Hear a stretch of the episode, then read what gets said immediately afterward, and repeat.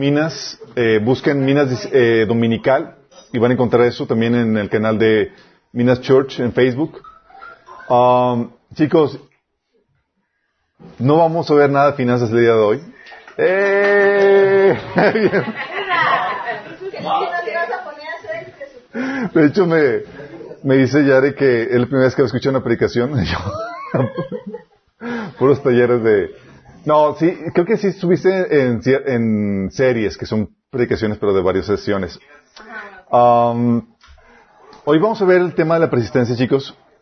Es uno de los temas eh, cruciales en la vida cristiana. De hecho, vamos a orar para que el Señor me ayude a transmitir esto correctamente y ustedes lo puedan recibir. Que puedan, que las pedradas y todas les lleguen, chicos. Eso es bueno.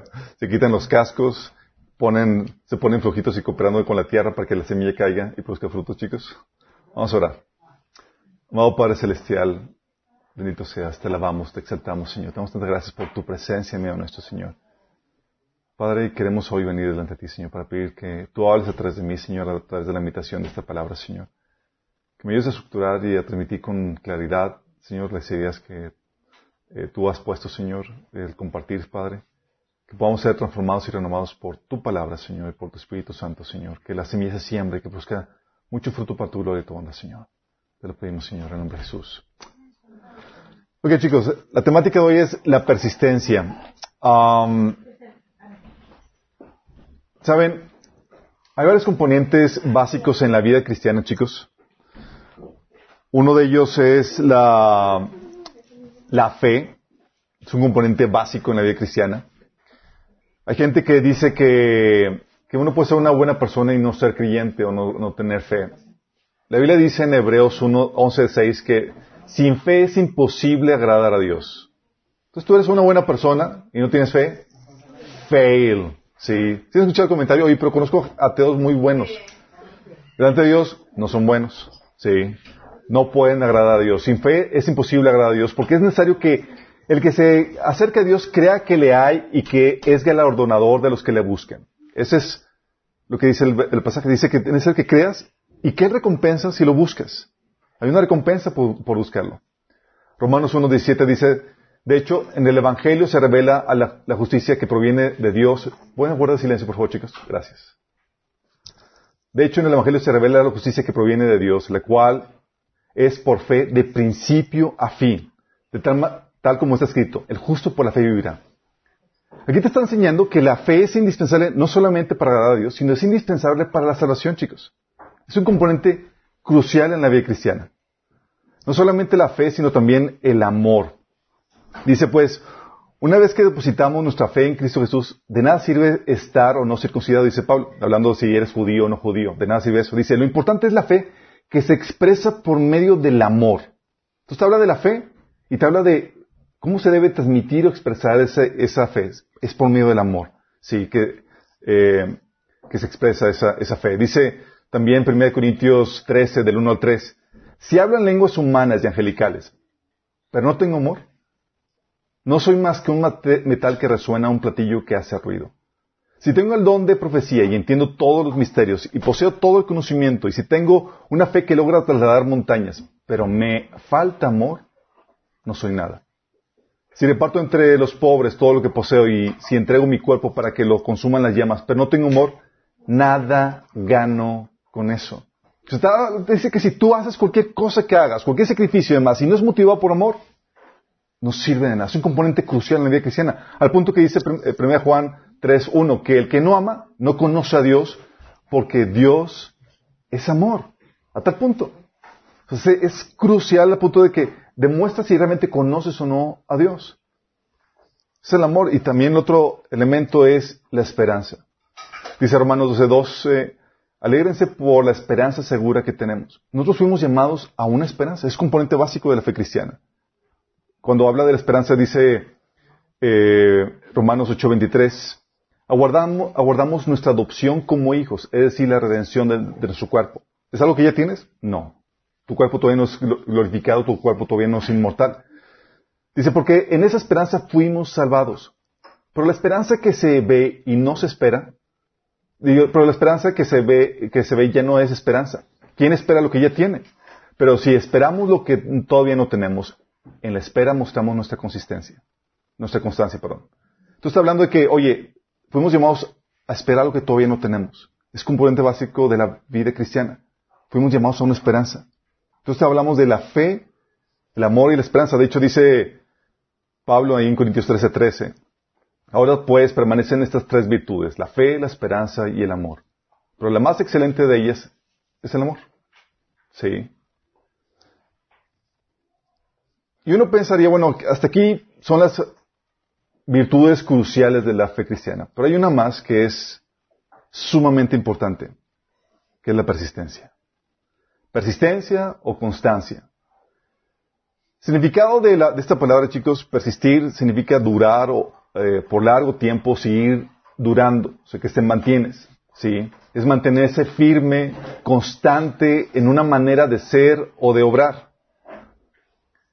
Sinónimo de esto es la constancia, que significa la voluntad inquebrantable y continuada en la determinación de hacer una cosa o en el modo de realizarlo. O sea, es voluntad inquebrantable de que ah, sigo haciendo, persistiendo a hacer aquello que he determinado hacer. Y su importancia, la Biblia es algo que ya hemos platicado anteriormente, es vital para la salvación.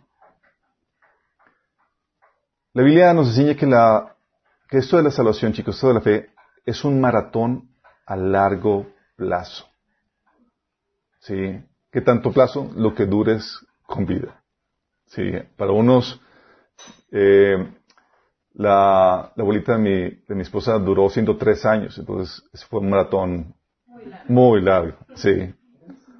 Pero esto tiene dura toda tu vida. De hecho, dice 1 Corintios 15, del 1 al 2. Escucha. Además os declaro, hermanos, el evangelio que os he predicado el cual también recibisteis, en el cual también perseveráis. Está hablando que ustedes aceptaron el Evangelio y están perseverando en la fe de ese Evangelio. Lo dice, versículo 2, por lo cual asimismo, si retenéis la palabra que os he predicado, sois salvos. Si no creísteis en vano. Dice, si no la retengo, si no me mantengo, si no persisto en esta fe, ¿qué va a pasar? Bye bye. Bye bye. Oye, pero yo creía hace años. ¿Eres salvo? No. Tú puedes apostatar de la fe, puedes apartarte de lo que creíste en un inicio. Tú no va, no va a llegar un tiempo donde te presentas al Señor y dices, Señor, yo una vez hice la oración de fe y creí en ti y sí, pero de grande te apartaste y dejaste de creer. ¿Cuenta eso? No, Pablo está hablando que perseverar en la fe es indispensable para mantener la salvación. Dice Hebreos 10 del 35 al 39. Así que no pierdan la confianza porque ésta será grandemente recompensada. Ustedes necesitan perseverar para que, después de haber cumplido la voluntad de Dios, reciban lo que Él ha prometido. Pues dentro de muy poco tiempo, el que ha de venir vendrá y no tardará. Pero mi justo vivirá por la fe. Y si vuelve atrás, no será de mi agrado. Uy, ¿Se puede volver atrás, chicos? Se puede volver atrás. Dice, pero nosotros no somos de los que se vuelven atrás y acaban por perderse, sino de los que tienen fe y perseveran su vida. Y preservan su vida, perdón. Estás hablando de la perseverancia, de la persistencia en lo que crees hasta el final para que puedas gozar de esa salvación, de esa vida eterna. De hecho, una señal de los, una señal de que realmente fuiste salvo es tu perseverancia hasta el fin. Ahorita te vemos creyente, te vemos eh, eh, que crees en el Señor, confiamos que vas a durar hasta el final. ¿Sabemos quién va a durar hasta el final? No. ¿Qué hacemos? Nos animamos y nos exhortamos para que podamos persistir, podamos perseverar. Sí, por eso dice Pablo en 1 Timoteo 4:16, ten cuidado de ti mismo y de la doctrina, persiste en ello, pues haciendo esto te salvarás de ti mismo y a los que te oyeren. ¿Qué dice? Persiste en lo que recibiste, porque eso es la, la clave crucial para tu salvación y para también la de los demás. Lamentablemente, chicos, aunque sabemos que la persistencia es importante para, o vital para la salvación, no sabemos que la persistencia es indispensable también para otras áreas de la vida. Sin la persistencia no habría crecimiento ni desarrollo en, otras áreas de la vida. Muchas veces no sabemos lo que implica Y por no estar advertidos de lo que implica, el enemigo toma ventaja para desanimarnos. Y eso es lo que quiero que veamos y que analicemos. ¿Qué implica la persistencia? Y lo indispensable que es para el crecimiento y el desarrollo de todo ser humano. Es algo que, si te has puesto a analizar o a meditar sobre el tema, vas a llegar a la conclusión de que todo lo que vale la pena requiere persistencia, tanto en lo natural como en lo espiritual. Veamos lo natural. La persistencia es indispensable, por ejemplo, para aprender un nuevo oficio. Un oficio, un deporte, una nueva actividad. Nadie aprende o domina una actividad a la primera. ¿O hay alguien aquí prodigioso? sí. Hay lo, que, sabemos o lo que conocemos como la curva de aprendizaje. ¿Sí les ha pasado? Entras a un nuevo trabajo y estás, ay, que, con el estrés todo porque tienes que aprender un montón de cosas porque todavía no lo dominas. Nadie aprende o domina una actividad a la primera. Nadie aprende o domina una actividad sin caída y errores. ¿Sí les ha pasado? Nadie aprende o domina una actividad sin persistencia, chicos. Más imagínate lo crucial que es esto. O sea, tú aplicas la presencia, la en, lo, natural para eso. Actividades sencillas como el caminar. Dices, oye, pues yo no tengo, no batallo para eso. Sí, pero batallaste de pequeño. Al punto de que tus papás celebraron el día que caminaste. ¡Wow! Camino y te filmaron y toda la cosa. ¿De quién lo filmó? Sí, ¿por qué? Porque, o sea, después de caídas, después de, de, de, problemáticas, de tropiezos y demás, dominaste una actividad que ahorita es tan sencilla para ti, para mí, hasta el punto que ni siquiera piensas en, oye, tengo que mover el pie derecho, luego sigue el de izquierdo. Y, o sea, tú no estás pensando en eso porque ya lo dominas, ya no requieres persistencia para dominar o, desarrollar esa actividad. Y es tuya. Actividad como el hablar, también, oye, celebras cuando el pequeño ya habló, sí. Y a veces te lamentas de que no, no calla. Pero hablar se vuelve una actividad donde, oye, simple, sencilla, pero, pero no fue buena esa primera, chicos. Empezó balbuceando, empezó hablando mucho y demás, hasta que día empieza a hablar. Sí. y algunos todavía seguimos tratando de aprender el hablar como debe ser. Algo que hemos estado platicando con, con mis hijos es, he estado tratando de incentivar el hábito de la persistencia para lograr muchas cosas. Y uno de ellos, por ejemplo, era el que aprendieran bicicleta. ¿Se acuerdan cuando trataron de aprender a andar en bici? a mí nadie me enseñó, recuerdo, nada más mi papá que estaba en la, puerta de la casa viéndome cómo me daba de trancazos. Pero él me decía, tú nada más dale rápido. Entonces, entre más rápido, no pierdes el equilibrio. No, pues no me decía cómo dar la vuelta cuando das rápido, etcétera, y ahí tenía los, los trancazos. Mis hijos tardaron unas dos, tres semanas en aprender, en dominar primero el equilibrio y demás. Pero requirió persistencia. Persistencia tal que ellos no la tenían y yo tenía que forzarlos a hacer. Si no, ya no. Y no querían andar en bici, chicos. Es en serio, literal. Y más porque se caían, se golpeaban y era, querían desistir de, hacer eso. Pero andar en bicicleta requirió persistencia, chicos. Ahorita están aprendiendo a andar en patines. Y era, fue un show porque estaban desanimados porque para ellos fue un regalo frustrado porque la primera vez que fuimos, ¿tú crees que fue maravilloso?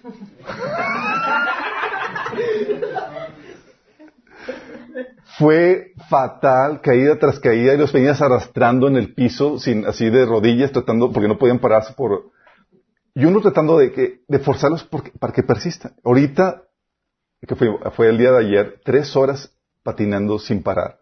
Sí, ya aprendieron a dominarlo. Y están todavía desarrollando eso. Cosas tan, cualquier actividad, chicos, que hemos desarrollado desde pequeños, jugar fútbol, un videojuego, dominarlo. Profesiones y oficios como, oye, Carpintera, carpintería. Tenemos a, una persona que está aprendiendo carpintería. Oye, no lo sabes todo de la noche a la mañana, estás aprendiendo, estás desarrollando.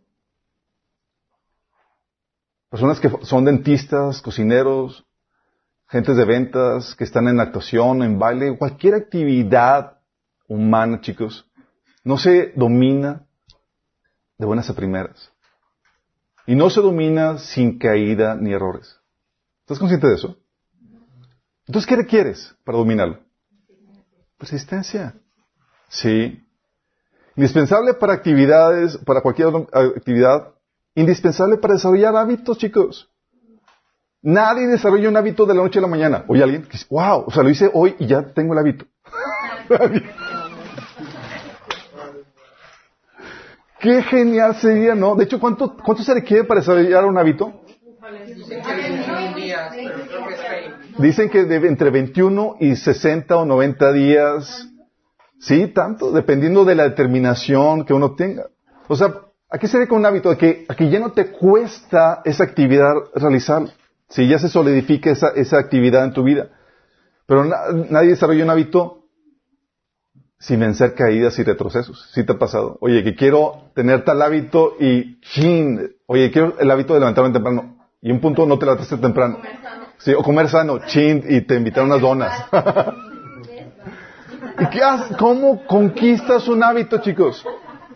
O sea, un hábito se desarrolla, no se puede desarrollar sin la persistencia. El levantarse temprano, el tiempo devocional, el ejercicio, el comer bien, el apartar tiempo para discipulado, lo que tú quieras, cualquier cosa que tú digas, quiero que se forme un hábito. No se forma de la noche a la mañana. Requiere persistencia. Aún desarrollar tu cuerpo. Oye, quiero un cuerpazo, cada musculoso, delgado y toda la cosa. no, no se puede.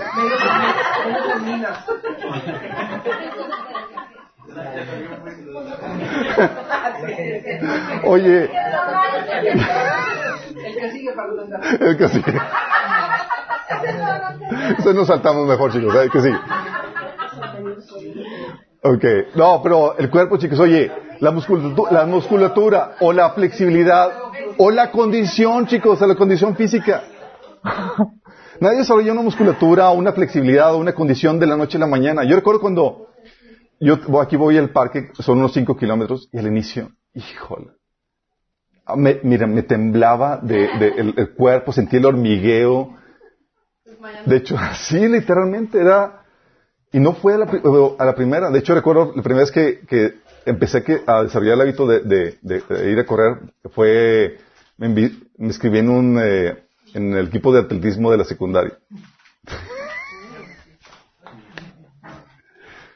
Y de esas veces que nunca has corrido, pues más que pequeños tramos en tu vida, pero nunca más de 10 minutos ni, ni tanto, o sea, recuerdo que llegamos al equipo y una, una, una chavita de, de, mi edad, pero más chaparrita, dice, ella las va a dirigir, eh, calienten 20 minutos. Yo, 20 minutos. ¿Qué van a hacer? Van a tocar 20 minutos. ¡Oh!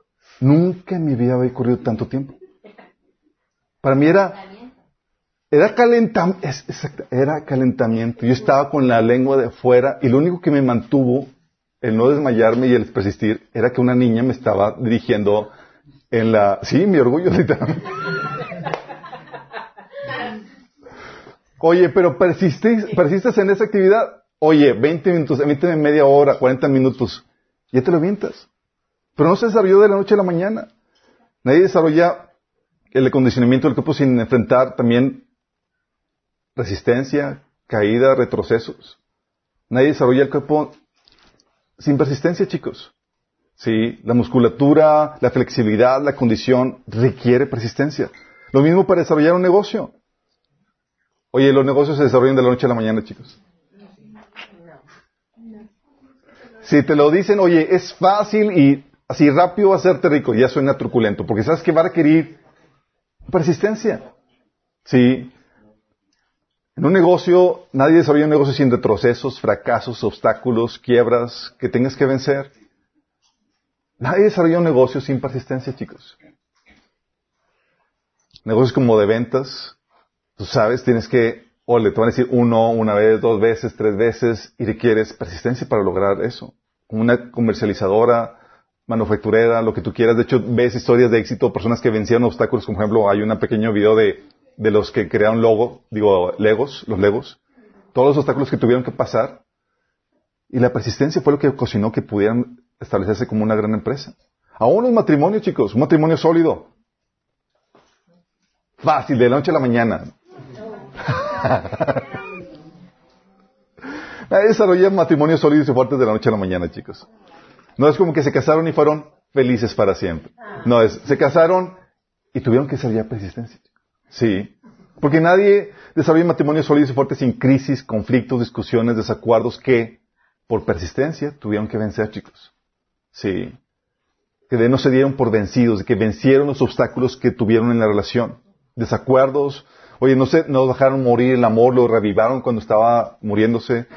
Si hubo infidelidades, pudieron restaurarlas, pudieron eh, perdonarse.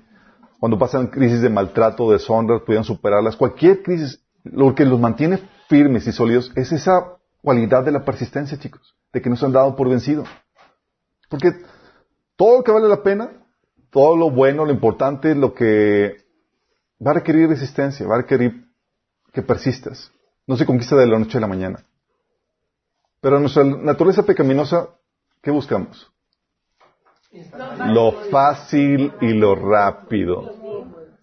La persistencia, chicos, se contrapone a tu naturaleza pecaminosa. ¿Estás consciente de eso? Pero dices, oye, ¿sí se entiende cómo se requiere la persistencia para todas las habilidades naturales, cualquier actividad humana, lo quieras para eso? Bueno, ¿qué te hace pensar que es diferente en lo espiritual? ¿Qué, te hace pensar que Dios, bueno, estableció un principio para lo natural, pero en lo espiritual aplica a otras cosas? Sí. Y muchos piensan que porque tienes a Dios a tu lado, Dios te lo ordenó, todo va a estar en cielo de plata y todo va a fluir sin ningún contratiempo y de forma maravillosa. a los que tenemos años en la fe decimos, no. Pero muchas no te advierten. ¿Sí? Se requiere persistencia para desarrollar el carácter, chicos, de los frutos del Espíritu. Es decir, los frutos del Espíritu, como viene en la Biblia, Galatas 5, 22 a 23, amor, alegría, o sea, gozo, paz, paciencia, amabilidad, bondad, fidelidad, humildad, dominio propio, no surgen de la noche a la mañana. ¿What? No, no surgen de la noche a la mañana. Si yo recibo el Espíritu, deben de fluir así, pum, instantáneamente. no, no funciona así. De hecho, también los frutos, cuando hablamos del fruto del Espíritu Santo estamos hablando del carácter, de cómo Dios quiere que seas en tu persona. Y el amor es el carácter de Dios, por eso en 1 Corintios 13 del 4, al 17, cuando habla de cómo es el amor, es, y Dios es amor, está hablando de su carácter. Dios quiere que seas como, como Él en ese sentido, que seas bondadoso, como dice, el amor es paciente, bondadoso, que no seas envidioso, ni jactancioso, ni orgulloso, que no te comportes con rudeza, que no seas egoísta, que no te enojes fácilmente, que no guardes rencor, que no te deleites en la maldad, que te regocijes en la verdad, que todo lo disculpes, que todo lo creas, que todo lo esperes, que todo lo soportes. Surge de la noche a la mañana, chicos. No. no. se desarrollan de la noche a la mañana. De hecho, Pablo, en 1 Corintios 5, del 3 al 4, te dice, fíjate cómo se desarrolla. Y no solo esto, sino que también nos regocijamos en nuestros sufrimientos. Porque sabemos que el sufrimiento produce perseverancia. Y la perseverancia entereza de carácter, es decir, desarrolla los frutos. Y la entereza de carácter, esperanza. ¡Wow! O sea, el sufrimiento, la dificultad, ¿por qué? Porque ¿cómo crees que se practican los frutos del Espíritu Santo, chicos? La paciencia con gente odiosa. ¿Y tú crees que la gente odiosa te va a hacer así la vida cómoda. No, te va a causar sufrimiento, pero te obliga a ti a reaccionar de la forma correcta una tras otra, tras otra, hasta que ya se forma como parte de ti la paciencia. ¿Sí? Por el ejercicio y la persistencia, chicos. Oye, la santidad. ¿Tú crees que surge de la, obediencia, la, santidad, la obediencia, surge de la noche a la mañana, chicos? No. no. Tú estamos en proceso, no sé si te has dado cuenta. sí, ¿Por qué hace? La Biblia me habla de, que eh, vas a tener que enfrentar pruebas, tentaciones. Va a haber oportunidades para desobedecer y reaccionar mal. El vencer un pecado, chicos, no se logra de la noche a la mañana. A veces Dios lo hace de forma milagrosa, pero no de forma normal. ¿Sí? Se requiere persistencia. Vencer pecados, chicos, requieren persistencia. La santidad no es algo que se logra de la noche a la mañana, se requiere la presencia. ¿Por qué? Porque la santidad, chicos, es una lucha contra el pecado y como en todo deporte de lucha, uno obtiene victorias y derrotas, pero se perfecciona con la pelea continua con la práctica, con la persistencia. Mi papá estuvo, me platicaba que en su, en su juventud él entró de, eh, de niño, le, en la escuela pues había, era muy problemática la escuela donde estaba y le ponían sus, sus trancazos, sus catorrazos y llegaba siempre golpeado a la casa hasta que decidió aprender box. Oye, pues uno espera que en los primeros días de entrenamiento ya salgas bien listo. No, hombre, para nada. Tuvo que, lo ponían a entrenar con los, con los que sabían y era un mes, dos meses hasta que dominara y, y platica que le ponían al inicio sus, sus golpes y salía todo, salía más catorreado que, que, la, que la escuela. Sí, pero aprendió, sí, porque le enseñaban. Y la Biblia dice en Santiago 1 del 2 al 5, hermanos míos, considérense muy dichosos cuando tengan que enfrentarse en diversas pruebas. Porque saben que la prueba de su fe produce constancia. Constancia. Y la constancia debe llevar a feliz término la obra para que sean perfectos e íntegros sin que les falte nada. O sea, la prueba, la tentación, tiene que venir para que pueda desarrollar esa perseverancia, esa perseverancia en, en hacer lo correcto para que pueda desarrollarse, sean perfectos e íntegros sin que nos falte nada. Vóytelas.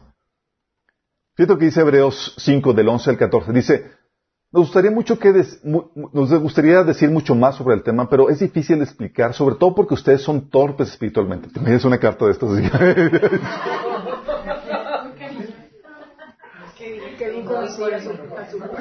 Hay gente que tiene, que tiene miedo a mis epístolas dice, Alberto, te escribiendo epístolas. No, preocúpate cuando algunos de los apóstoles te escribía, Dice, sobre todo porque ustedes son torpes espiritualmente y te parece que no escuchan. Hace tanto que son creyentes que ya deberían estar enseñando a otros. En cambio, necesitan que alguien vuelva a enseñarles las cosas básicas de la palabra de Dios. Son como niños pequeños que necesitan leche y no pueden comer alimento sólido. Pues el que se alimenta de leche sigue siendo bebé y no sabe cómo hacerlo correcto. El alimento sólido es para los que son maduros, los que a fuerza de práctica están capacitados para distinguir entre lo bueno y lo malo. ¿A fuerza de qué?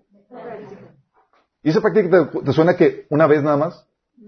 Una, tras otra, tras otra, punto que eso te va generando la madurez. Si, oye, puse en práctica, obedecí tal mandato, tal, apliqué tal cosa y fui creciendo en madurez. ¿Tú crees que, por ejemplo, lo, de la mente renovada, chicos, se logra de la noche a la mañana? ya lo leí, ya lo leí, no jaló. Oye, a veces el portero se queda dormido, exactamente. El portero, chicos, necesita práctica para que pueda parar todos los goles. Sí. ¿Por qué? Porque Oye, tomaste el taller de mente renovada. Y lo dices, no funciona. No, es que requieres práctica, mi chavo. Se va perfeccionando con la práctica. Oye, por ejemplo, yo recuerdo que me empecé a forzar a la mente renovada cuando empecé a obedecer cosas tan sencillas como, como lo que dice en primera de Tesalonicenses 5.18, que dice, den gracias a Dios en toda situación. Y te fuerzas a dar gracias en toda situación y te obliga a pensar, ¿por qué? O sea, ¿cómo debo pensar para que, para que pueda dar gracias?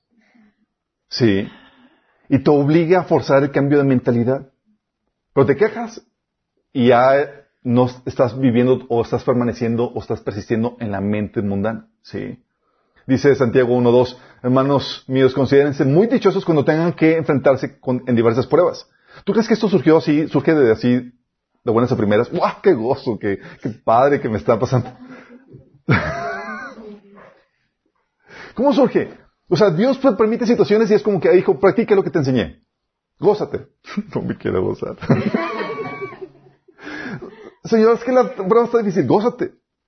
¿Y qué te obliga a gozarte? El, el, ya sabes, ya tomaste el taller, ya sabes que todo va para tu bien, pero tienes que forzarte a pensar de esa forma para que empiece a fluir ese gozo. ¿Sí explico? Oye, también Román, digo, Pablo, dice, también nos alegramos al enfrentar pruebas y dificultades porque sabemos que nos ayuda a desarrollar resistencia. Hablando Pablo de que se gustaba en ese tipo de cosas. Pero para eso, para llegar a ese gozo, requiere de nosotros el aplicar el cambio de mentalidad una tras otra, tras otra. ¿Y qué hace Dios? Te manda la práctica una vez, otra vez. Te dice, te manda una prueba, otra dificultad, otro sufrimiento y demás, y es, hijo, es para que te goces. no puedo. Aplique lo que ya sabes de mente renovada. Sí. Por eso dice 2 Corintios 4, de 16 al 17. No nos desanimamos. Fíjate. No nos desanimamos. Y está hablando de las dificultades que está pasando. Al contrario. Aunque por fuera nos vemos, nos vamos desgastando, por dentro nos vamos renovando día tras día. Pues los sufrimientos ligeros y efímeros que ahora padecemos producen una gloria eterna que vale muchísimo más que todo sufrimiento. ¿Tú crees que Pablo no estaba ya diestro en la mente renovada, chicos? Él ya veía las cosas como Dios las veía. Estaba ejercitado en eso. Dice 2 Corintios 10 del 3 al 5. Aunque vivimos en el mundo, no libramos batallas como, la, como lo hace el mundo. Fíjate cómo está hablando de la guerra espiritual que libramos. Dice, las armas con las que luchamos no son del mundo, sino que tienen el poder divino para derribar fortalezas. Destruimos argumento y toda altivez que se levanta contra el conocimiento de Dios y llevamos cautivo todo pensamiento para que se someta a Cristo. Hablando de, la guerra espiritual que llevamos en la mente. ¿Y qué tal, chicos? ¿Se ganan las batallas en la mente de buenas a primeras? ¿Eso de aplicar la mente renovada así bien trucha de buenas a primeras?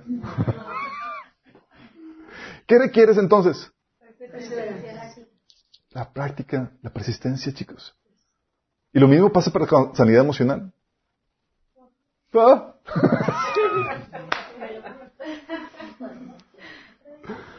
dice, fíjate lo que dice Pablo. 2 Corintios 1 del 3 a 7. Dice, alabado sea el Dios y Padre de nuestro Señor Jesucristo, Padre misericordioso y Dios de toda consolación. Padre misericordioso y Dios de qué?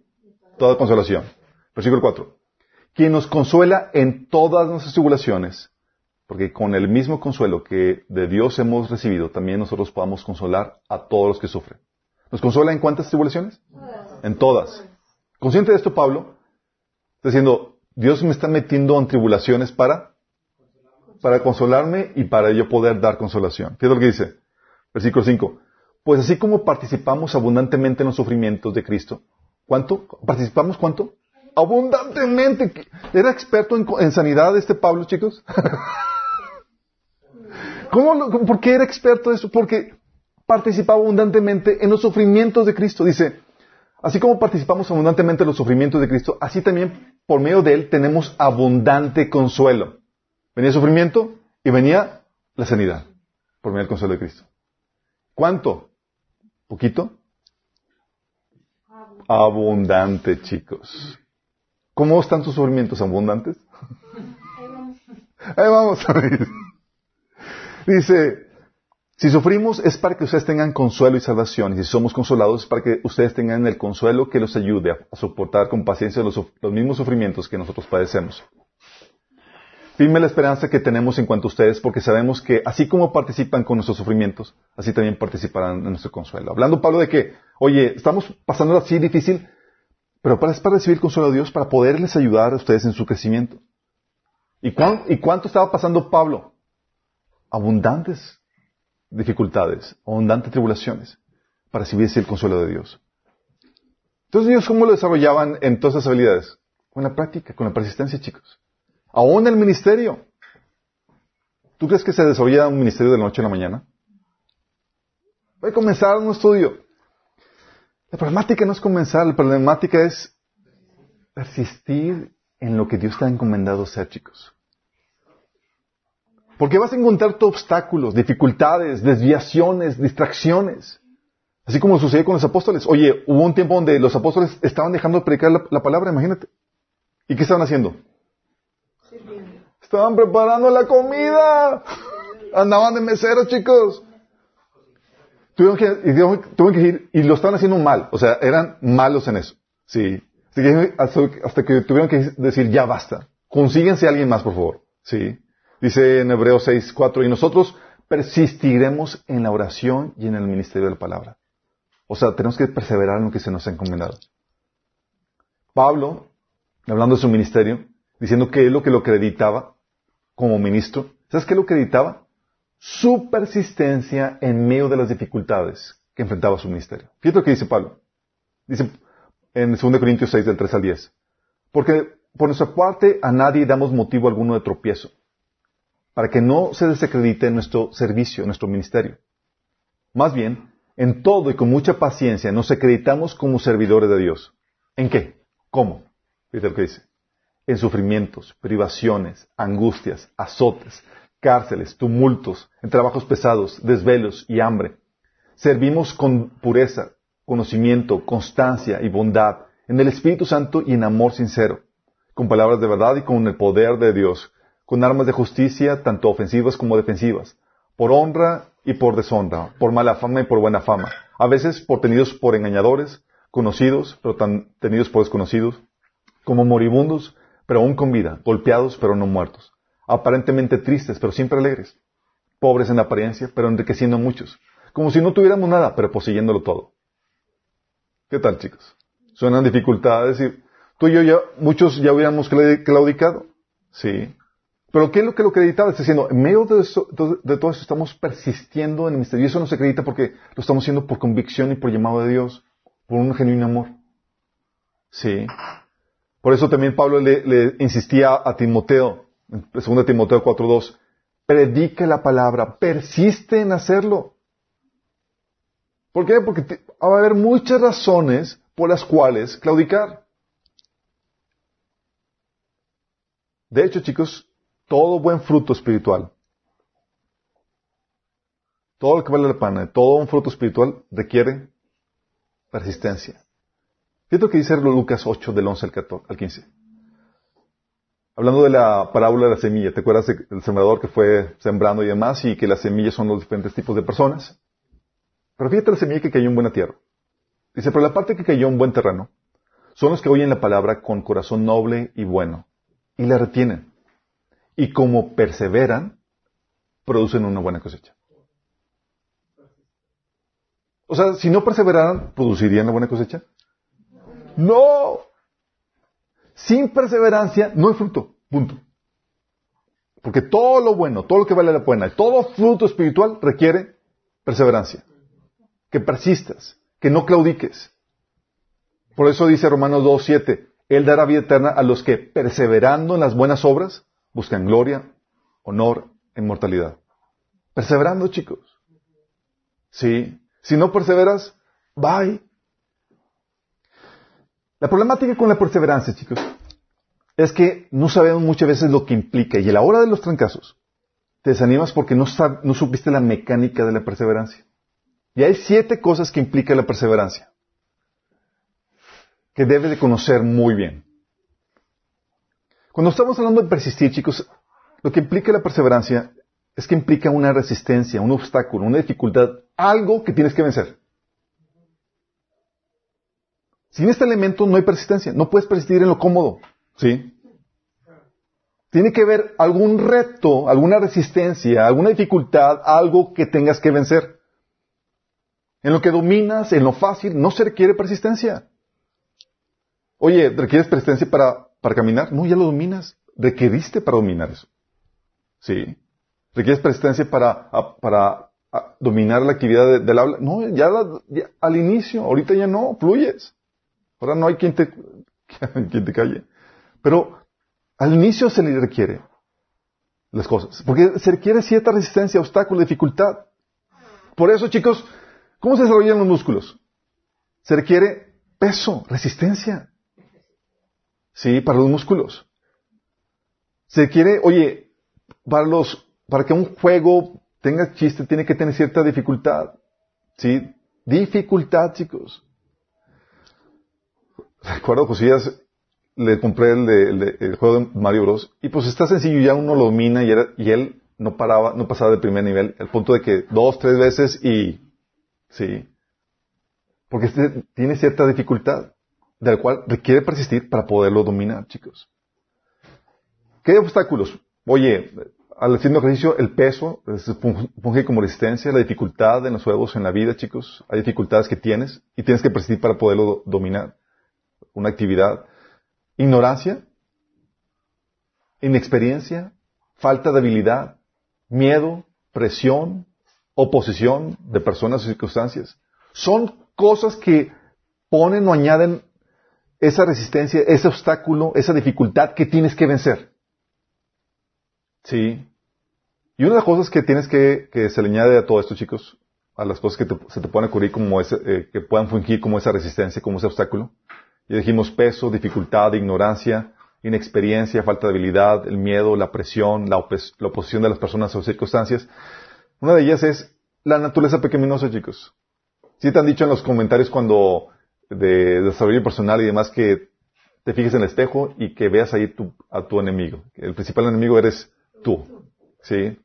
Nosotros como cristianos sabemos que no es exactamente tú, sino es tu naturaleza pecaminosa, la cual tiende a lo fácil, a lo rápido, a lo cómodo, a lo que lleva, a lo que no lleva esfuerzo y demás. Sí. La naturaleza pecaminosa, chicos. Y tienes que estar muy consciente de esto porque hay una falsa creencia de que, por ejemplo, la santidad no va a costar. Que va a ser fácil. Que si batallas es porque no puedes o no naciste para eso.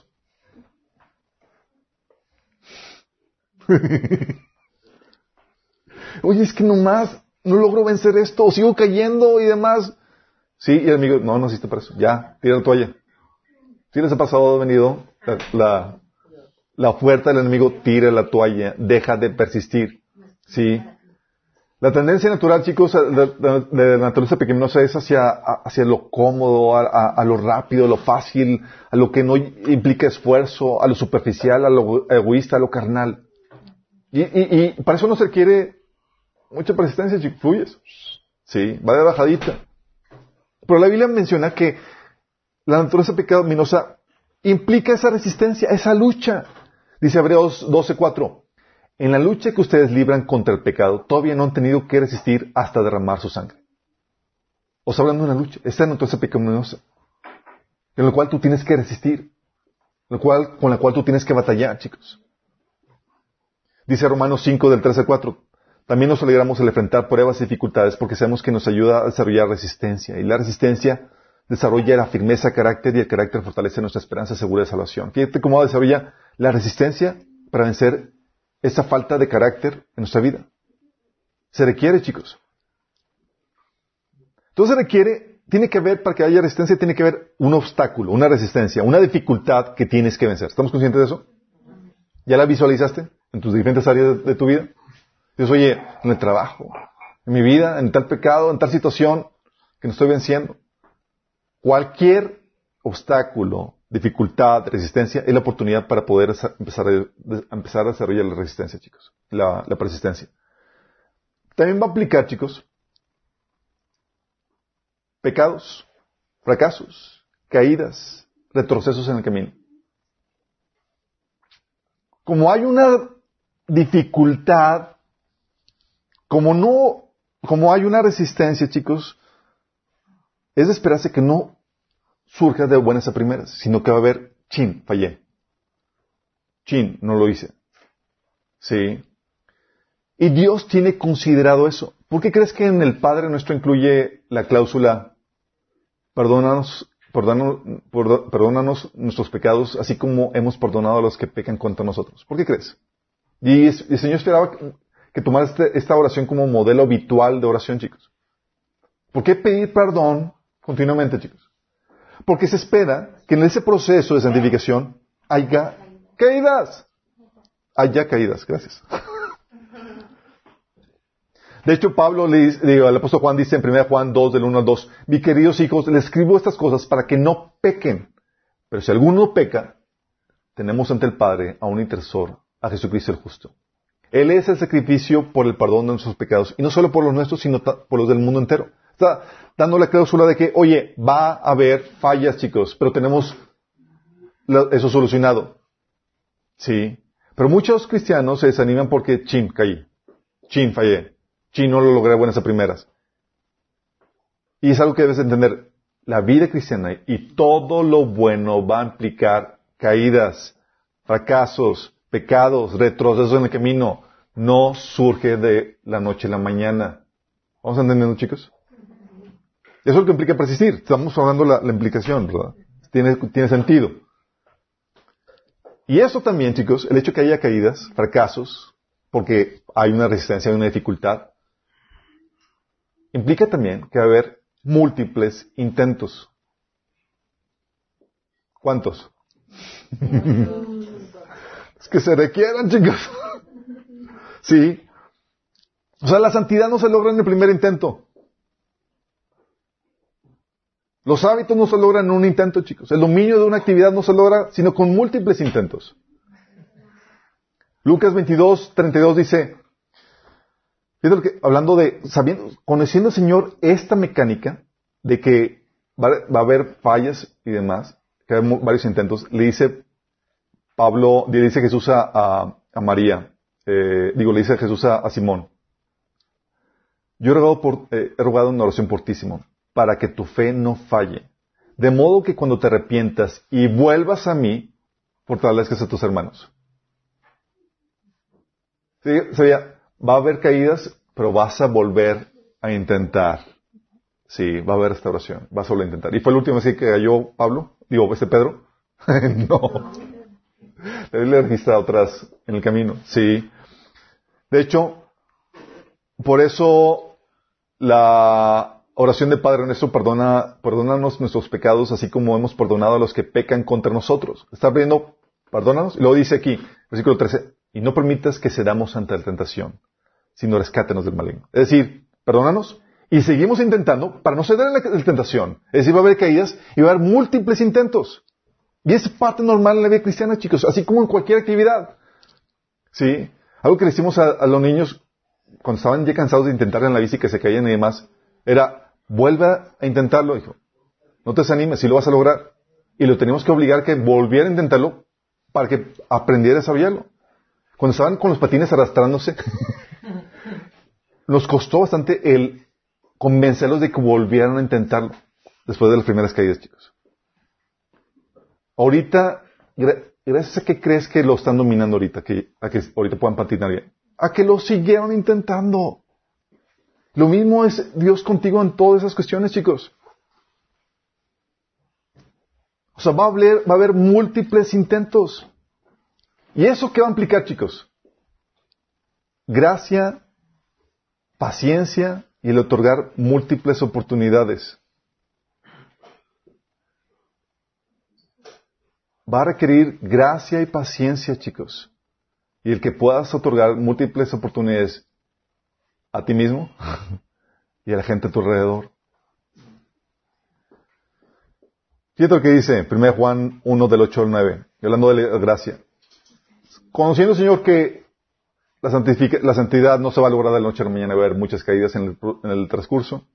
Dice, si afirmamos que no tenemos pecado, nos engañamos a nosotros mismos y no tenemos la verdad.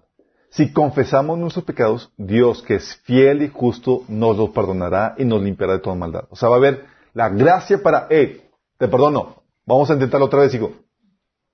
Sí. Lucas 17:4. Si siete veces al día pecare contra ti y siete veces al día volviere diciendo, me arrepiento, perdónale. persistente, chicos. ¿Sabes qué? Me arrepiento, quiero volver a intentar. ¿Hay suficiente gracia? ¿Hay suficiente perdón? Lo hay. Sí, el Señor está poniéndote que hagas esto porque Dios hace eso contigo, chicos. Dios no dice, ay, ya te acabaste tu dosis de perdón. Ya, que lo diga, ya mejor entrégate el pecado. No, no hace eso Dios, al contrario que te dice, como así como yo con, con mis hijos, hey, levántate, vuelve a intentar, persiste. Porque sé ya como maduro, como adulto, que no es un asunto de que caiga o no caiga, que va a determinar que no pueda o no pueda hacerlo, chicos. Es un asunto de si persiste o no persiste. Lo mismo es Dios para con nosotros. Y conscientes de eso, chicos, por eso también mostramos misericordia y gracia a las demás personas. Dice Hebreos 5 del 1 al 2. Todos somos sacerdotes escogido de entre los hombres. Él mismo es nombrado para representar a su pueblo ante Dios y ofrecer dones y sacrificios por los pecados. Versículo 2. Fíjate, que dice. Puede tratar con paciencia a los ignorantes y extraviados, ya que Él mismo está sujeto a las, a las debilidades humanas. Porque yo estoy consciente de lo que implica mi proceso de santificación y mis caídas, yo puedo compadecerme y mostrar compasión a, las personas que están en sus luchas.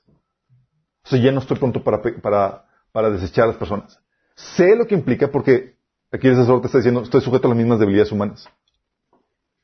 ¿Vamos entendiendo, chicos? O sea, hay suficiente gracia. A punto del Señor que le condicionó, dijo, si tú no perdonas, si tú no das gracia, yo tampoco. Porque es crucial para poder ayudar a las personas. Crucial.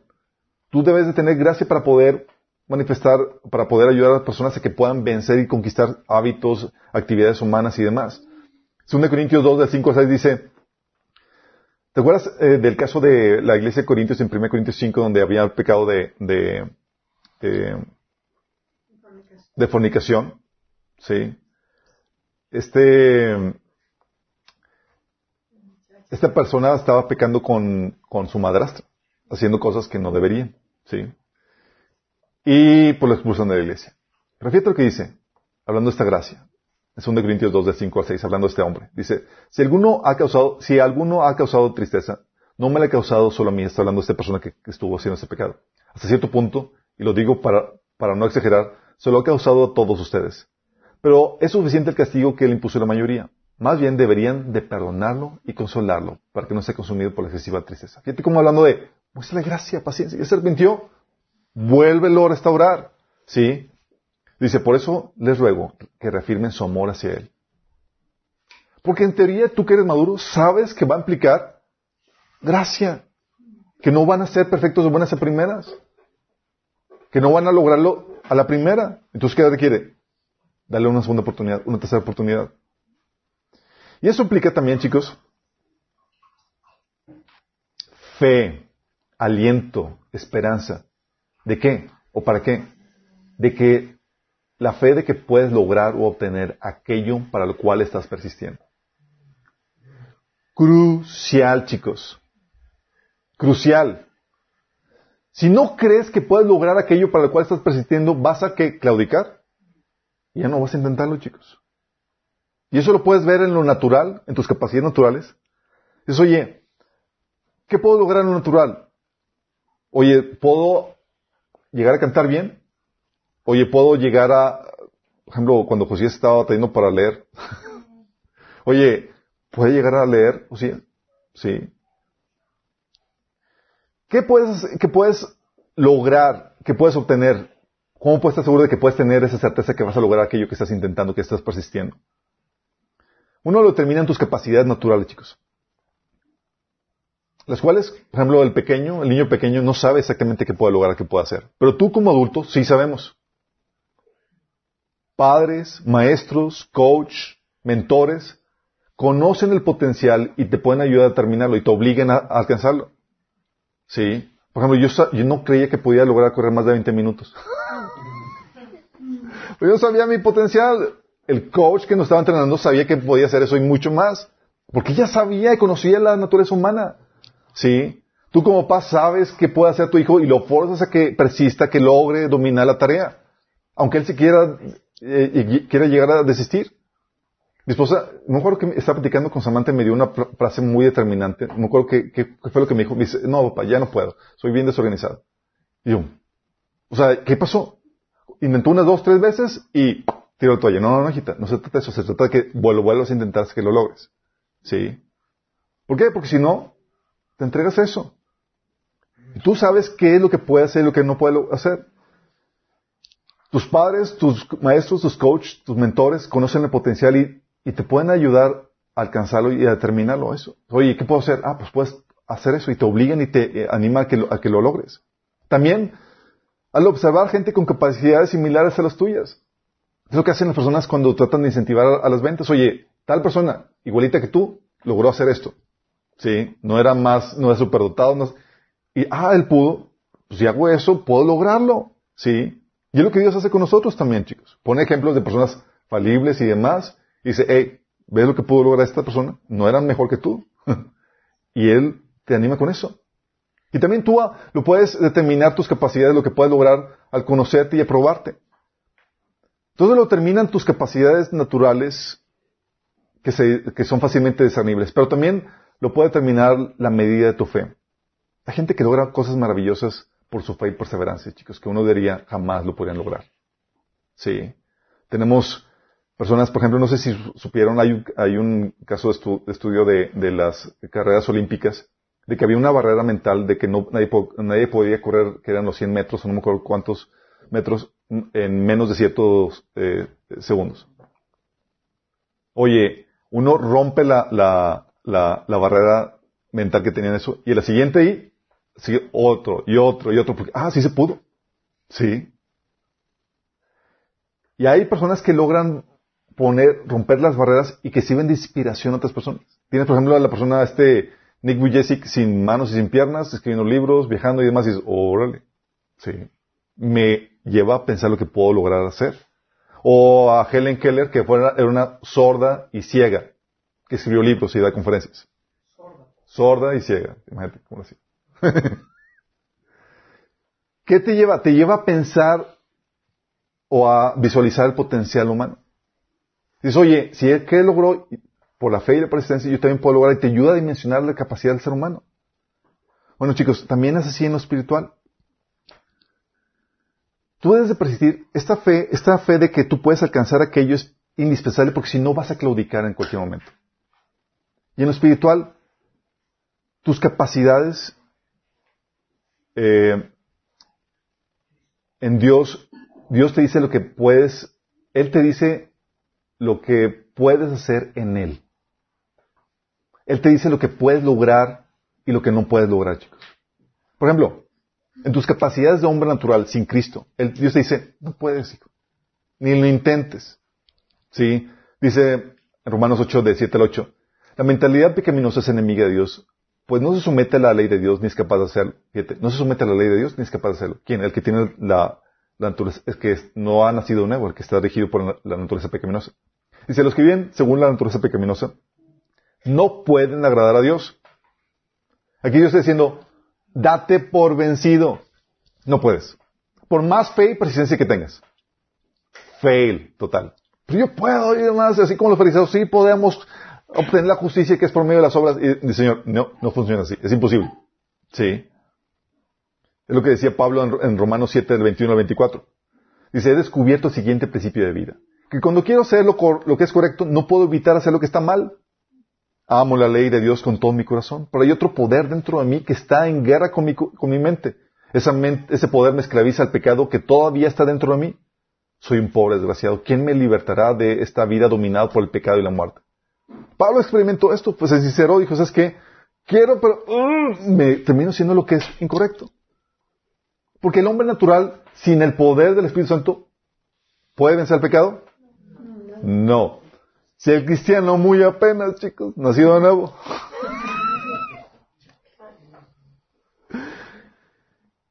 Pero nosotros persistimos porque la Biblia nos dice lo que podemos lograr en Cristo, chicos.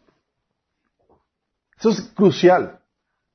Porque yo en mi lucha contra el pecado, chicos, esto es lo que me ayudó a mantenerme persistiendo. Porque si el Señor dice que puedo lograr esto, es porque lo puedo hacer. Y llegaban pensamientos de que, de que si si no lo puedo lograr, significa que Dios mintió y Dios no puede mentir. Sí. Era así de que es lo, que determinaba lo que podía hacer. Y gracias a Dios, gracias a que me decía lo que podía lograr, que podía percibir y lograba obtener la victoria. El Señor te dice que puedes ser libre de la esclavitud del pecado. Oye, algún pecado que te, como no te esclaviza, el Señor dice, puedes ser libre. Dice Romanos 6, del 7 al 18. Antes ustedes eran esclavos del pecado, pero gracias a Dios, ahora obedecen de, todo corazón la enseñanza que les hemos dado, o sea, el Evangelio. Ahora son libres de la esclavitud del pecado y se han hecho esclavos de la vida recta. Yo leí esto y digo, eh, o sea, soy libre entonces de la esclavitud del pecado. Romanos 8.9 dice, ustedes no viven según la naturaleza pecaminosa, sino según el Espíritu. Si es que el Espíritu de Dios vive en ustedes, y si alguno no tiene el Espíritu de Cristo, no es de Cristo. Entonces dice que que no vivo según la naturaleza pecaminosa, que tengo la oportunidad de ser libre de vivir de acuerdo a ella. También Romanos 8 del 12 al, 14 dice, por tanto, amados hermanos, no están obligados a hacer lo que su naturaleza pecaminosa los incita a hacer. O sea, todavía siguen, eh, siguen incitando, sí, pero ya no estoy obligado, ya no estoy esclavo a hacer lo que, me lo que la naturaleza pecaminosa me obliga a hacer. Dice, pues si viven obedeciéndola, morirán. Pero si mediante el poder del Espíritu hacen morir las acciones de la naturaleza pecaminosa, vivirán. ¿Mediante qué poder? Del poder del Espíritu. Aquí está dándole, Tienes que nacer de nuevo. Tienes que recibir el Espíritu Santo.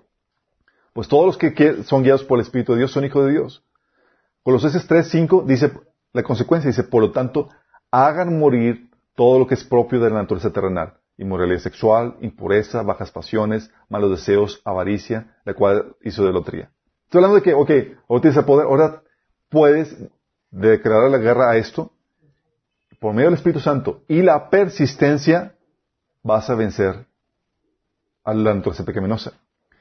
Y no solamente te dice que requieres el Espíritu Santo y la persistencia, también te dice que requieres, eh, en Juan 8 del 31 al 32, fíjate lo que dice. Jesús se dirigió entonces a los judíos que habían creído en él y les dijo, si se mantienen fieles a mis enseñanzas y serán realmente mis discípulos y conocerán la verdad y la verdad los hará libres. Dices, oye, entonces requiero el Espíritu Santo, sí, requiero declarar la guerra al, pecado, pero también requiero las enseñanzas de Jesús. Dice a los que creyeron en Él, ya creíste en mí, perfecto, es el primer paso. ¿Qué debo hacer? debes hacer? Debes de permanecer fiel a mis enseñanzas. Entonces conocerás la verdad y por consecuencia, ¿qué? Va a ser libre. Yo en mi lucha contra el pecado, yo estoy persistiendo, persistiendo, y ahora fracaso tras fracaso tras fracaso, pero el Espíritu Santo no me dejaba darme por vencido. Y conforme iba persistiendo, el Señor me enseñaba, te falta la técnica, tienes que cambiar este, tu mentalidad, tienes que iniciar tu pensamiento, tienes que sanar esto. Técnicas que ustedes ya han estado aprendiendo que les permite vencer y obtener victoria en su, en su vida, chicos. Si lo han podido experimentar algunos de ustedes. Y era como, wow, antes, antes no podía y estaba sometido a eso. ¿Por qué? Porque no conocía las enseñanzas de Jesús, la técnica para poder vencer el pecado. Sí. Y como la batalla es difícil, chicos, se implica múltiples caídas, Dios sabe que requieres este ánimo, esta fe, este aliento. Porque el día que se te pierda esta fe, este aliento, chicos, ¿qué va a pasar? Deja, abortas la persistencia, chicos. ¿Sí? Por eso te muestra en su palabra a hombres falibles y los otros que han y otros tantos que han sufrido, para que tomes ánimo y persistas. Fíjate lo que dice Romanos 15 del 4 al 5. De hecho, todo lo que se escribió en el pasado se escribió para, para enseñarnos a fin de que, alentados por las escrituras, perseveremos. Fíjate que dice, para poder perseverar requieres que aliento. Aliento, crucial. Dice, perseveremos en mantener nuestra esperanza. Dice, que el Dios que infunde aliento y perseverancia les conceda vivir juntos en armonía. ¿Quién infunde el aliento y la perseverancia, chicos? ¿Tú crees que es, posible perseverar en la fe cristiana sin haber nacido nuevo? Es imposible. Pero si naciste nuevo, el Espíritu de Dios va a infundir en tu vida perseverancia y aliento, el ánimo para seguir persistiendo, chicos. Sí. Yo vuelto atrás y digo, o sea, qué terco era. No era terco, era simplemente me volvía a levantar, me volvía a levantar y era, lo único que mantenía era el aliento que el Señor me daba. Sí. Y la Biblia, tú lees la Biblia y dices, oye, pues si David, pecando y toda la cosa, Dios lo volvió a levantar y lo utilizó y toda la cosa, y te presenta diferentes casos de diferentes personas. Por eso, chicos, porque esto es algo tan crucial en la persistencia, la fe, el aliento, la esperanza, es que se nos enseña a obtener consuelo y ánimo de las escrituras, y también se nos enseña a animarnos unos a otros cuando hemos caído. El ánimo que nos damos unos a otros es crucial para la persistencia. Dice Hebreos 10 del 24 al 25, pero preocupémonos los unos por los otros a fin de estimularnos el amor y las buenas obras. O sea, te voy a estimular, chicos, te voy a animar a qué? Al amor y a las buenas obras. ¿Por qué? Porque no se logra sin persistencia y la persistencia requiere fe y ánimo. ¿Vamos entendiendo? Dice, no dejemos de congregarnos como acostumbran a hacer algunos, sino animémonos unos a otros, con mayor razón, ahora que vemos que aquel día se acerca. Porque el autor de, de, Hebreos sabía que la fe podía irse en declive sin el ánimo que, se, requerimos del uno de los otros. Porque la fe requiere esa persistencia, chicos. Esa santificación requiere esa persistencia de cuál requiere ese ánimo. Si necesitamos animarnos mutuos, si no, no, vamos a persistir y vamos a claudicar. Vamos a dejar de hacer esas buenas obras, vamos a dejar de la fe a, un lado. Porque va a haber sus luchas, va a haber sus caídas. Y lo normal es que uno diga, no, ya, no sirve, no puedo. ¿Sí les ha pasado? Aquí ha habido algunos que han querido tirar la toalla, chicos. Que el enemigo dice, no, ya, no sirve. Mejor búsquete una fe más sencilla. Mira lo que dice. ¿Te acuerdas de este hermano, el que había pecado en la iglesia de Corintios, para que estaba acusándose con su madrastra? Fíjate lo que dice Pablo. En 2 Corintios 5, del, 5 al 10. Dice, no exagero cuando digo que el hombre que causó todos los problemas los lastimó más a todos ustedes que a mí. La mayoría de ustedes se lo opusieron y eso ya fue suficiente castigo. No obstante, ahora es tiempo de perdonarlo y consolarlo. Si te ha pasado que caes y te sientes chinche, te sientes, no, ya, o sea, ya, Señor, o sea, si te quieres hacer de mí, Señor, yo entiendo. ¿Sí te ha pasado? Y luego dice, ¿quieres, esta persona que yo dice, ¿quieres consuelo? Dice, no obstante, ahora es tiempo de perdonarlo y consolarlo. De otro modo, podría ser vencido por el desaliento. Uh. Y luego, hablando de este contexto, dice Pablo en el versículo 11, en el versículo 10 y 11, si ustedes perdonan a este hombre, yo también lo perdono. Cuando yo perdono lo que necesita ser perdonado, lo hago con la autoridad de Cristo en beneficio de ustedes, para que Satanás no se aproveche de nosotros, pues ya conocemos sus maquinaciones malignas. ¿Qué hace el enemigo? El enemigo trata de vencerte por medio del desaliento. Te hace ver, no puedes. Trata de desanimarte. Trata de hacerte sentir, ya, intentaste mucho. ¿Qué necesitas, qué necesitas para que te des cuenta que no puedes? Y el enemigo empieza a hacer eso. Ya caíste y luego más cuando la caída viene acompañada con sentimiento de culpa, de, que eres indigno y demás. Y el enemigo es, ya, tira la toalla. Y Dios que te está diciendo, hey, levántate, sí, vuélvele a intentarlo, sí. Fíjate la estrategia del enemigo, es, vencerte con el desaliento. ¿Para qué? Para que tires la toalla y así pierdas. Es como el box, chicos. ¿Cuándo pierde el boxeador?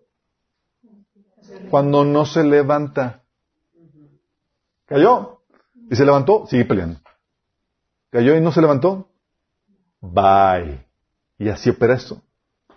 De hecho, la madurez y la inmadurez, chicos, se reflejan en esto. Una persona inmadura se da por vencido fácilmente. Yo, por ejemplo, estoy batallando con mis hijos que están en proceso de madurez porque son muy fatalistas. Sí, oye, se cayeron una vez y, salen nunca voy a aprender a patinar. Así como que... Pero yo sé lo que pueden hacer. Y la mía, mi reto es convencerlos y animarlos de que si pueden, hey, si puedes. Es lo mismo tú y Dios, chicos. Te caes y tú, ya, nunca voy a poder. y Dios es, levántate, síguelo intentando, es una cuestión de persistencia. ¿Sí? salió la Lo mismo pasó con, por ejemplo, es algo que les he platicado con mi tiempo devocional. Conseguir conquistar mi tiempo devocional, chicos, me costó lágrimas, sudor y sangre. O sea, yo nomás no podía apartar un tiempo para estar con Dios. Y saber que era vital. Sí, oye, la mañana ya me quedaba dormido y ya no había tiempo y tenía que ir a la escuela, luego ya se me olvidaba, o eh, en mi tiempo devocional lo apartaba y me quedaba dormido ahí eh, con la Biblia, etcétera, sí. O no me levantaba temprano. X o Y. Y era una tras otra caída, tras otra caída, tras otra caída, hasta que dije, no, me di cuenta que no, no nací por esto. Así, yo, yo decía, y sabía que si no, que, que, era la forma de demostrar el amor de Dios, que si lograba hacer eso, era porque estaba amando a Dios. Y, llegué a la conclusión tonta de que, no Señor, me estoy de cuenta que no te amo, porque no puedo hacer esto. Sí. Y en eso abro la Biblia y dije, bueno, voy a leer, alcanzo a leer algo. 1 Corintios capítulo 6. Todo el que no ama al Señor Jesús, que sea maldito. Yo. Porque ese Señor, citamos, citamos, citamos. Señor me estaba enseñando que no se trata, no muestras el, eh, un desamor de Dios cuando caes, muestras el desamor de Dios cuando dejas de insistir, cuando dejas de persistir. Tu caída no es un desamor a Dios, tu falta de persistencia sí. ¿Vamos entendiendo, chicos? Porque las caídas siempre van a haber en cualquier actividad, cualquier cosa que tenga alguna resistencia, obstáculo, dificultad. y si fuera fácil, cualquiera lo haría. Y si fuera fácil, cualquiera lo haría, chicos. Entonces, como tiene un grado de dificultad, va a haber caídas. Va a haber, tener que, vas a tener que volverte a levantar. Y la inmadurez es, estás por vencido fácilmente. La madurez, una persona madura no se da por vencido sino que es paciente consigo mismo y con los demás.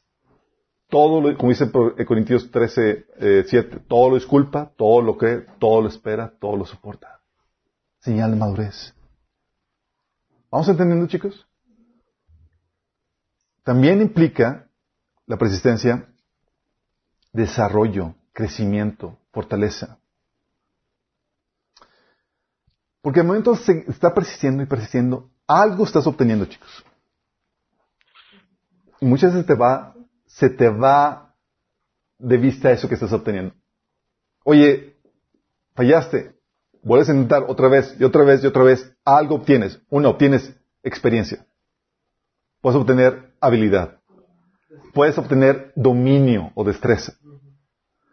Desarrollas determinación, que es la voluntad férrea de que vas a hacer eso, esa voluntad inquebrantable. Desarrollas conocimiento, chin, ya vi cómo no hacer. Sí. Desarrollas madurez, desarrollas fortaleza. Sí. Eso es lo que hace la persistencia, pero muchas veces se nos olvida. Todo lo que hace la persistencia es, lo que Dios hace es, si va a haber caídas y demás, y Señor, vuélvete a levantar, vuélvete a levantar. ¿Y tú, de qué sirve? ¿Y ese de qué sirve o para qué? Se te olvida todas las cosas que desarrolla la persistencia. Se te olvida. Hijo, vas a adquirir experiencia. Hijo, vas a adquirir habilidad. Estás adquiriendo dominio. Estás desarrollando determinación. Estás eh, obteniendo el conocimiento, la fortaleza, la madurez. Romanos 5 del 3 al 5 dice, también nos alegramos al enfrentar pruebas y dificultades porque sabemos que nos ayuda a desarrollar resistencia. ¿Sí? Desarrollas, chico, algo. Es lo que está diciendo. ¿Sí? Y la resistencia desarrolla firmeza de carácter. La persistencia desarrolla cosas, chicos. Lo mismo hace, dice Santiago. Dice que la constancia se haya, dice, así que dejen que crezca, pues una vez que su constancia se haya desarrollado plenamente, serán perfectos y completos y no les faltará nada. Fíjate cómo desarrolla cosas la persistencia. Habilidad, carácter, conocimiento, etcétera. Lo que se requiere para la victoria.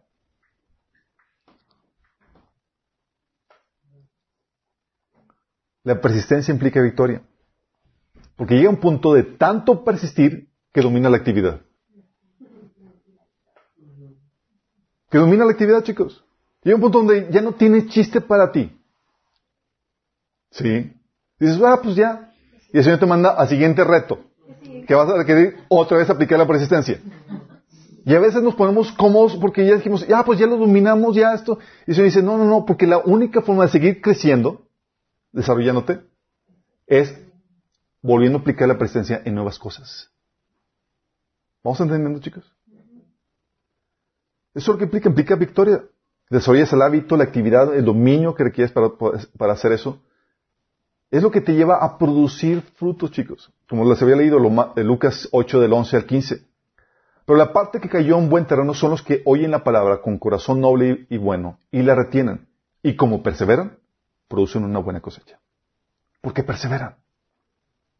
Todas las luchas que estás teniendo, chicos, lo que Dios quiere es que no te des por vencido. Y que persistas, que perseveres. Eso eventualmente te va a llevar a la victoria. Inevitablemente, chicos. Ha habido situaciones donde dices, oye, pero ya es demasiado. No, no es demasiado. ¿Quién dice lo que puedes hacer y lo que no? Dios. Y su palabra dice que puedes conquistar eso, es porque lo puedes hacer. Te lo digo por testimonio, chicos. Sí. Él es el que determina tus capacidades. También Dios ha puesto eh, el ánimo de, eh, ejemplos en otros hermanos y más que dicen, hey, sí se puede.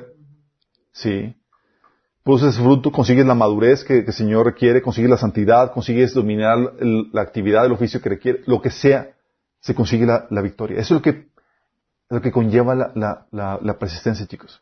¿Sí te das cuenta por qué no conquistamos muchas cosas en nuestra vida? Porque se nos olvida todo lo que implica la persistencia. Y ahora ya sabes que cualquier cosa que valga la pena o que, o cualquier fruto espiritual que el Señor demande a ti, va a requerir esto, chicos. Es decir, una tras otro, tras otro intento, tras otro intento, hasta que lo dominas, hasta que se desarrolla el hábito, hasta que lo perfeccionas. Por eso Dios va a poner oportunidades en tu vida, chicos. ¿Ya viste te ya se emocional? Órale. Sí. Y son oportunidades para desarrollar esa persistencia, que te va a ayudar a desarrollar la- el, dominio de esa actividad. Va a haber caídas y demás, pero se espera. Pero si no hay esa presencia, no hay este desarrollo. ¿Vamos entendiendo? Igual con cuestiones de perturbación, de mente renovada, con santidad y demás, tiene que eh, desarrollarse con, medio, por medio de situaciones que impliquen una resistencia, obstáculo, dificultad, prueba. Eso es lo que va a implicar la persistencia. Y aquí es donde tienes que entender lo delicado que es esto. Porque tienes que entender que la persistencia, si no llegas a este punto de la victoria, chicos, si tires la toalla, lo que nos vence o lo que vencemos nos define.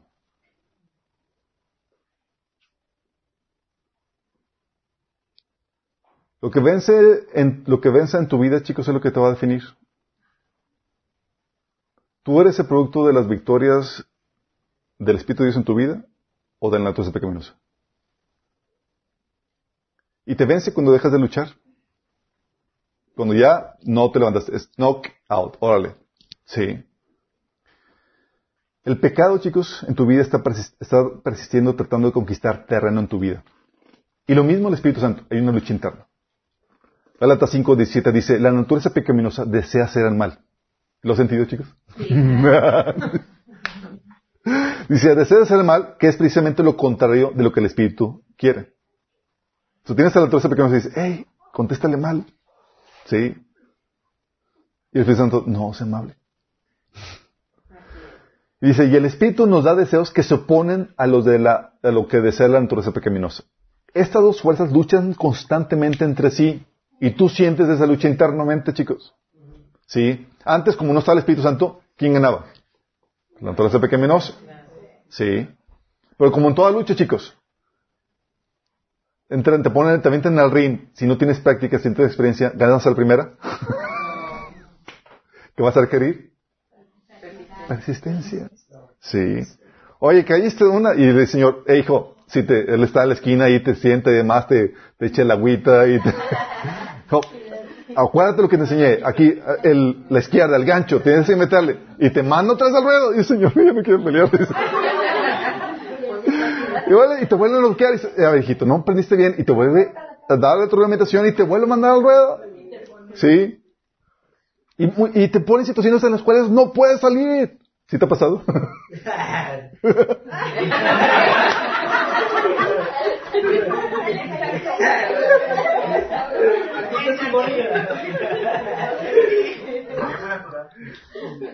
Bueno, ¿quién pierde, chicos? Pierde el que deja de luchar, chicos. El que deja de persistir. El que no se levanta, el que se da por vencido. El que tira por la borda, la persistencia. Y pueden ser dos personas. Puede ser Satanás, el que se ha por vencido, o puede ser tú. Déjame explicarte esto. Puede ser Satanás. ¿Sabes que Satanás va a existir y te va una tras otra, tras otra? Satanás va a mostrar cierta persistencia en el ataque contra ti. Quiero que entiendas esto. ¿Sí? Tú puedes ver a, Mateo 4, en Mateo, digo, en Lucas 4, del 1 al 13. Fíjate que dice. Jesús lleno del Espíritu Santo volvió del Jordán y fue llevado por el Espíritu al desierto. ¿Quién lo llevó al desierto? El Espíritu. Dice, ahí estuvo 40 días y fue tentado por el diablo. No comió nada durante esos días, pasados los cuales tuvo hambre. Si eres hijo de Dios, le propuso el diablo, dile a esta piedra que se convierta en pan. Jesús le respondió, escrito está, no solo el pan vivirá el hombre. Primera tentación. ¿Se dio por vencido? No. Ahí va. Entonces el diablo lo llevó a un lugar alto y le mostró en un instante todos los reinos del mundo. Sobre estos reinos y, todo su resplandor le dijo, te daré la autoridad porque a mí me ha sido entregada y puedo dársela a quien yo quiera. Así que si me adoras, todo será tuyo. Jesús le contestó, escrito está, adora al Señor tu Dios y sírvele solamente a Él. Segundo intento, fallido. El diablo entonces lo llevó luego a Jerusalén e hizo que se pusieran de pie en la parte más alta del templo. Le dijo, si eres el Hijo de Dios, tírate de aquí. Pues escrito está, ordenará que sus ángeles te cuiden. Te sostendrán sus manos para que no tropiecen con piedra alguna. También escrito, también está escrito, No pongas a prueba al Señor tu Dios, le replicó Jesús. Versículo 13. Así que el diablo, habiendo agotado todo recurso de tentación, lo dejó hasta otra oportunidad. ¿Qué fue lo que ocasionó que el diablo se fuera de su vida? Que resistió, chicos. Resistió. Sí. Cuando el diablo ve que no puede, su tolerancia contigo tiene un límite. Su persistencia tiene un límite, chicos. Dice la Biblia, Santiago 4.7, así que sométanse a Dios, resistan al diablo, ¿y qué va a pasar? Y él huirá de ti. Dice, chino, puedo con este. Nomás no funciona. ¿Y qué hace? Pues ya después lo, lo, lo, seguimos. Sí, es lo que hace. Pero ¿qué pasa si logra, si ve que, está funcionando lo que está haciendo contigo? Se ensaña. Se sigue. Ah, pues está funcionando. Hola, que le estamos, y lo estamos ganando. Sí. Pero si no, si ve que no funciona, que te sigues levantando, y que sigues peleando, que te sigues levantando, y dices, este nomás no podemos tumbarlo. Sí, este nomás no podemos derrotarlo. Y se cansa, chicos, y se va. ¿Estás entendiendo? Cuando ve que no puede, huye. Cuando habla aquí Santiago que resisten al diablo, está hablando de no ceder, de persistir en lo que Dios te ordena. ¿Vas captando? Entonces, ¿por qué dices, oye, por qué sigue la perturbación? Porque el enemigo está pudiendo. No estás aplicando todo lo que el Señor te está enseñando. Está ganando victoria el enemigo tras victoria, tras victoria, y nomás tú estás, no estás aplicando lo que, lo que el Señor te pide que apliques. No está viendo persistencia en lo aprendido de tu parte. ¿Sí? ¿Vamos entendiendo? ¿Qué pasa si te levantas? Oye, volví a caer, pero me levanté y estoy peleando y estoy haciendo la lucha del enemigo. El enemigo va a a un punto donde, ah, ya, este no puedo con este. Y se va. ¿Sí? Por eso, chicos, si tú eres un verdadero hijo de, Dios, el enemigo te tienta con, con miedo y con respeto.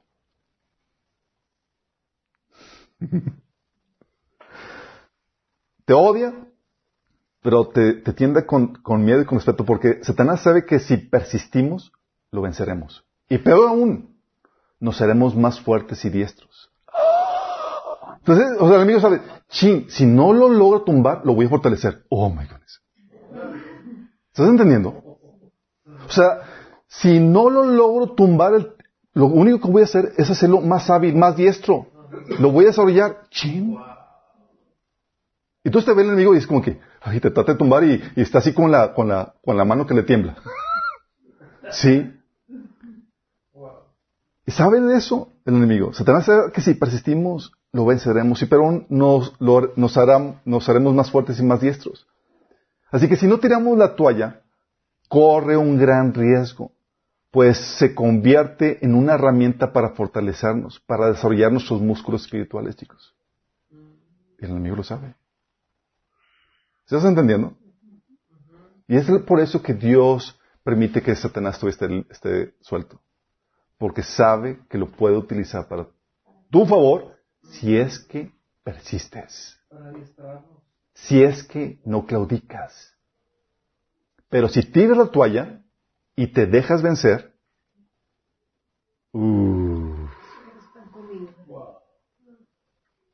dice la Biblia, 2 Pedro 2 del 19 al 20, cada uno es esclavo de aquello que lo ha dominado, es decir, ya se entregó. Sí. Si habiendo escapado de la contaminación del mundo, por haber conocido a nuestro Señor y Salvador Jesucristo, vuelve a enredarse con ella y son vencidos, terminan en peores condiciones que al principio. ¿Qué se ve con que, que vuelves a enredarte y eres vencido? O sea, vuelves a enredarte con el mundo, caíste y todos caen. ¿Pero qué se ve con que eres vencido?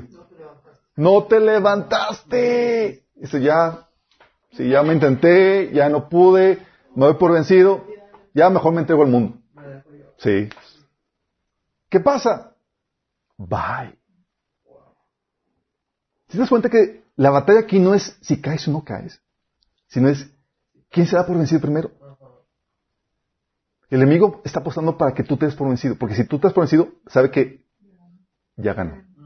Y aquí estas personas que volvieron y que terminaron en peores condiciones, como dice aquí Pedro, que el perro vuelve su vómito, ¿sí? la oveja lavada, digo, la, la cerda lavada al, al estiércol, Está hablando de eso, de que te dejas vencer. ¿Y cuando te dejas vencer? Cuando dejas de luchar. Punto. Dejas de persistir.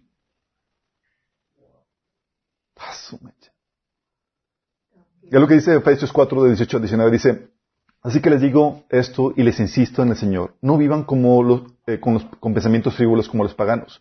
A causa de la ignorancia que los domina y por la dureza de su corazón, estos tienen oscurecido el entendimiento y están alejados de la vida que, proviene de Dios.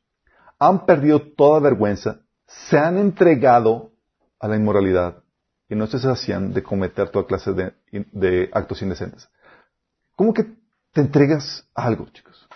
Te entregas a algo cuando ya dejas de luchar, ya no, ya no resistes, ya no estás haciendo resistencia.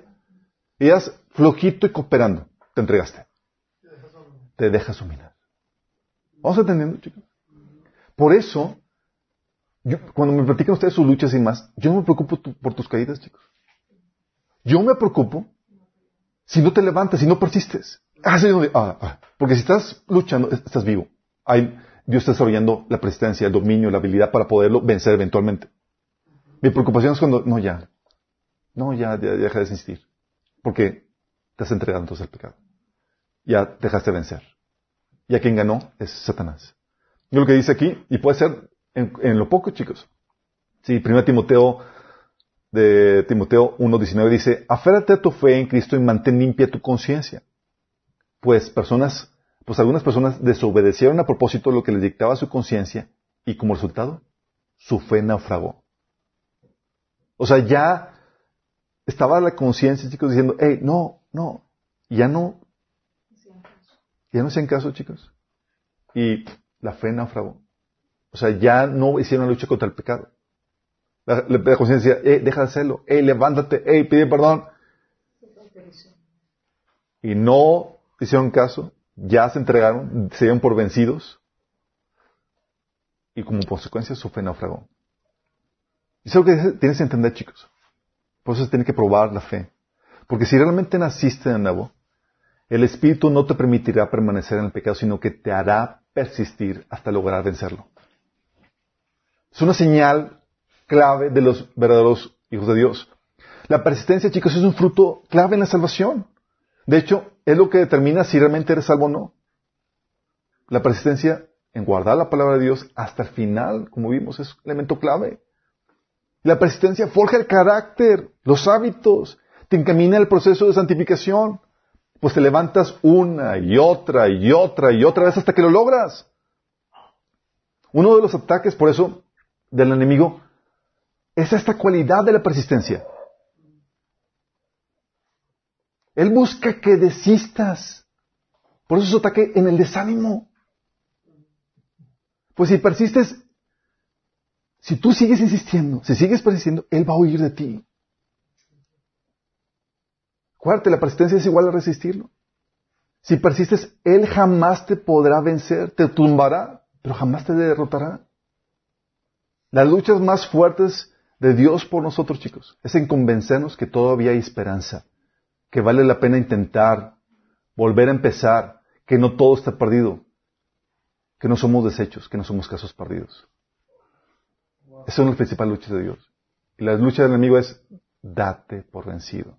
Porque lo que el enemigo quiere matar es tu persistencia. Mata la persistencia con el desánimo. No se puede, no, ya, claudico.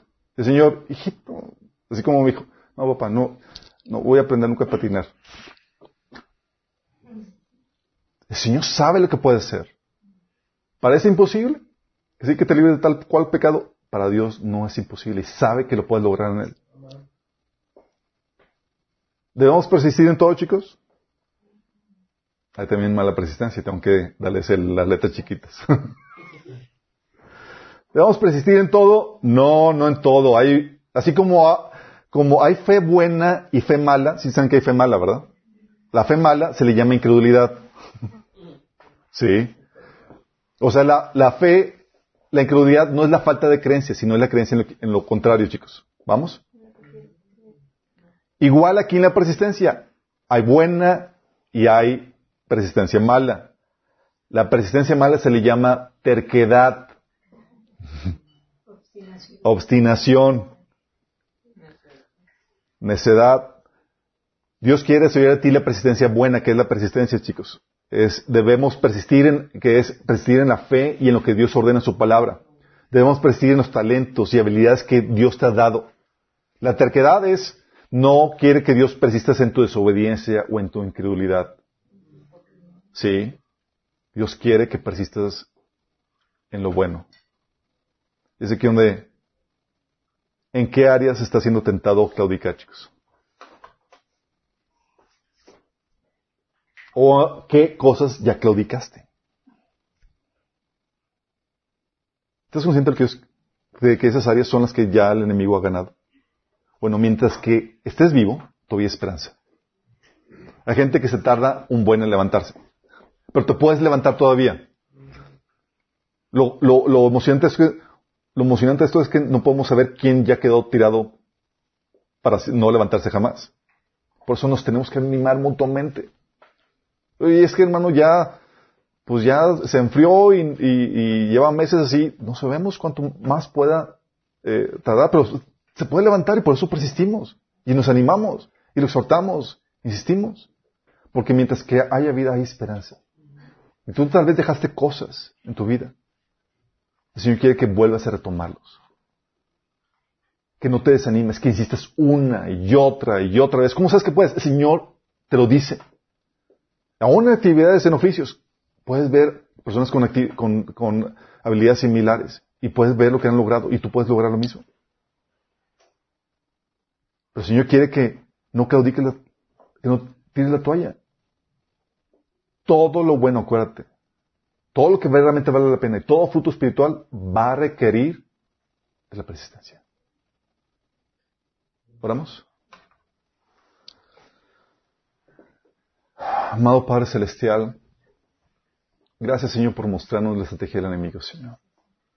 Cómo viene a desanimarnos, Señor, para que claudiquemos y tiremos la toalla, Señor. Pero damos gracias, Padre bendito, que tú nos das la revelación entendimiento de tu palabra, Señor, y nos revelas las maquinaciones del enemigo, Señor. Como tú, como Padre amoroso, Señor, nos insistes en que nos levantemos una y otra y otra vez hasta que dominemos, Señor, aquello que, en lo cual estamos luchando, Señor. Y sabemos lo que podemos lograr y lo que podemos obtener, lo que podemos dominar, porque tú nos dices eso en la palabra, Señor. Perdónanos si hemos tenido esa falta de fe, Señor. Ayúdanos, Señor, a persistir. Ayúdanos a conquistar esas áreas, Señor. Que al inicio sabemos que parecen difíciles y a veces imposibles, pero queremos obtener la victoria, Señor. Y ayudar a otros, Padre. Señor, que nos podamos ayudar mutuamente unos a otros, Señor en las cosas que ya hemos logrado conquistar para tu gloria y tu honra, Señor. Que podamos ayudar a los que apenas están comenzando, Señor. Que puedan ver en nosotros un ejemplo de, de esas victorias ganadas por esa persistencia que hemos mostrado en ti, Señor. Ayúdanos, Señor, a aplicar todo lo aprendido, Señor, a ser persistentes para poder madurar, para poder crecer, para obtener esa santidad que tú esperas de nosotros, Señor. Ayúdanos, Señor. En nombre de Jesús. Amén.